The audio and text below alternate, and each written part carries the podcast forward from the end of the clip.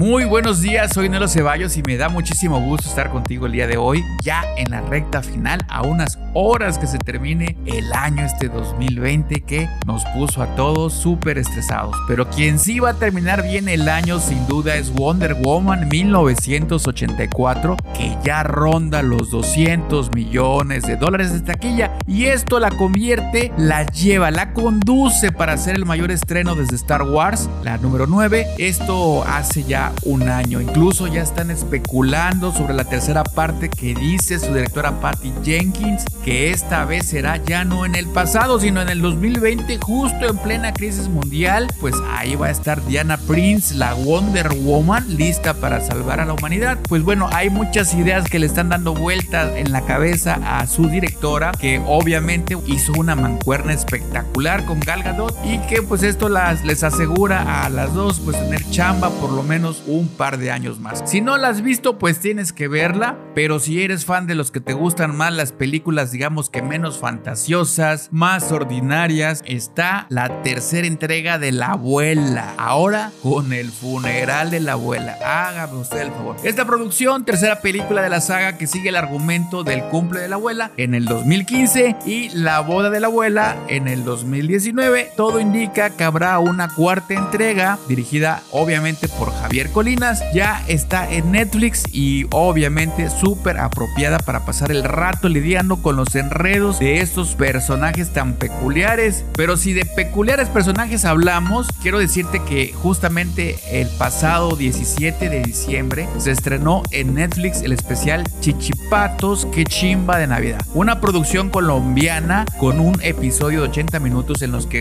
Juanquini, el ñato y el capitán González celebran las novenas decembrinas del 2019. Esto justo antes de que sus caminos se cruzaran previo a la primera temporada de esta serie colombiana. Chichipatos es un proyecto por Dago García, dirigida por Juan Camilo Pinzón. Y ojo, lo que vamos a ver es la precuela de la historia que lleva el mismo nombre Chichipatos, una comedia de enredos, divertida, absurda, extravagante, pero con ese peculiar estilo populachero de las series colombianas, muy tipo Pedro el Escamoso, que la verdad es que no sé por qué, pero me recuerda a este personaje del Cinchi, interpretado por el fallecido actorazo Aristóteles Picho, el Cinchi, eh, en la película Pantaleón de las Visitadoras, una película de del año 2000, inspirada en una obra de, de Vargas Llosa. Esta es una producción peruana bajo la dirección de José Lombardi y la fotografía del maestro Teo Delgado. La verdad es que es muy buena. Si te gustan los personajes así disfuncionales, mundanos, así medios locos, pues también es una buena, una buena opción. Pantaleón de las visitadoras, yo te la recomiendo, te vas a pasar un rato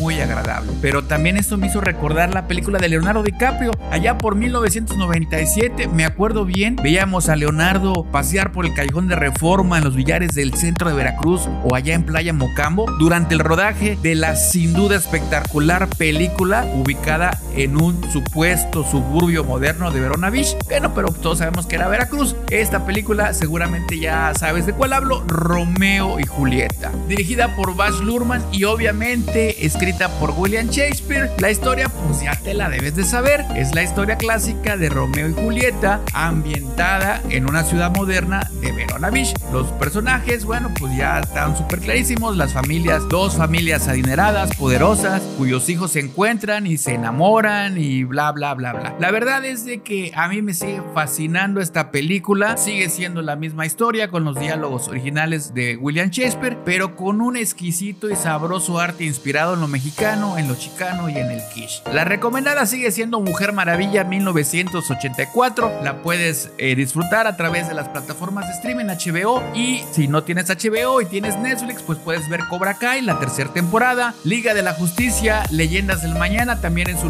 temporada. En Disney Plus, bueno, está Soul, una película extraordinariamente genial. Quédate en casa y disfruta este fin de año con una buena película o una muy divertida serie. Soy Nelo Ceballos, hasta la próxima, hasta el próximo año. Nos vemos pronto.